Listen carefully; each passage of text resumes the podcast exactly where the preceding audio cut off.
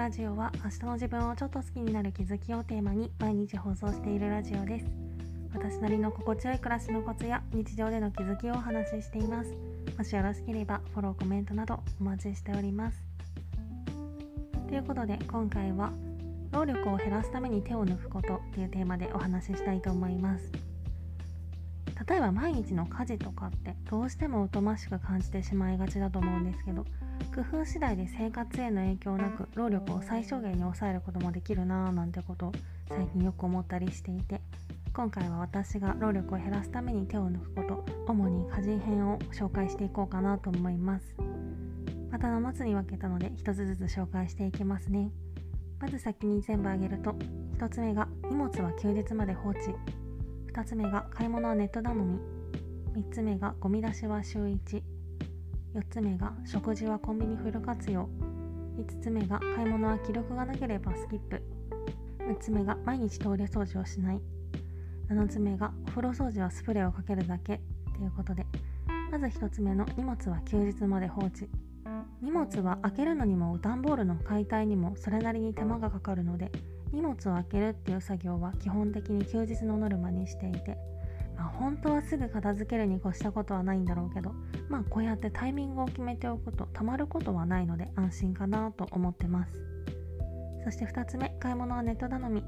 どう考えても割高なものとか注文忘れがない限りは食品以外の買い物は全部基本ネットで済ませることにしていて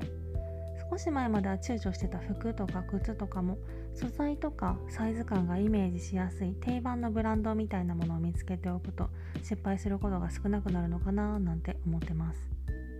そして3つ目ゴミ出しは週1ゴミ出しは一般的には週に2回っていうイメージが強いかなって思うんですけど出たゴミを集めて回るのってたとえ狭い家の中でも結構負担なのでできるだけゴミの量を減らして週に1回にとどめてます。あとはこの日にゴミを出すっていう日程が縛られてると地味にストレスなので次に家を探す時も24時間ゴミ出し可能っていうのは優先順位高めに設定したいなと思ってます。そして4つ目食事はコンビニフル活用。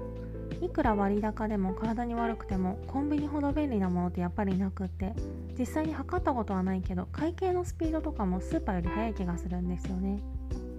今はコンビニでも物を選べば体にいいものを取り入れることもできると思うのでその辺りは工夫しながらうまく付き合っていけたらいいのかなと思ってます。そして5つ目洗い物は気力がなければスキップ。1回手を抜いたくらいでその後の生活に支障が出ないことは無理だと思ったら普通にサボっていて私の場合洗濯は最低限の洗い替えしか持ってないので毎日必ずやるって決めてるんですけど食器洗いとかは1日サボったくらいでは特に何も困らないんですよね。なのであらかじめ手を抜くことと抜かないことを決めておくのも大事かもしれません。そして6つ目毎日トイレ掃除をしない。前は毎朝のルーティンだったトイレ掃除も今は週1まで頻度を下げていてトイレ掃除ってやること自体は大したことないけど毎日のノルマとして課せられるとなんか負担になってしまうんですよね。そして7つ目お風呂掃除はスプレーをかけるだけ。毎日お風呂に入る前後に浴槽を掃除するっていう気力は残ってないので毎日の掃除という掃除は浴槽にスプレーを吹きかけるだけで楽につながるものはどんどん活用してできる限り労力を最小限にして生活していきたいなと思います。って感じで探せばまだまだ生活が楽になるアイデアとか見つかりそうで前はただただ負担だった家事がだんだんゲーム感覚で楽しいとは思わないんですけど取り組めるようになってきたかなとも思っていてこれからもやることやらないことの見極めの精度を上げてより効率的に過ごせるようになれたらいいなと思います。今回はそんな感じです。レターでの質問感想も絶賛募集中ですのでぜひお気軽にいただけたら嬉しいです。それではまた次の放送でお会いしましょう。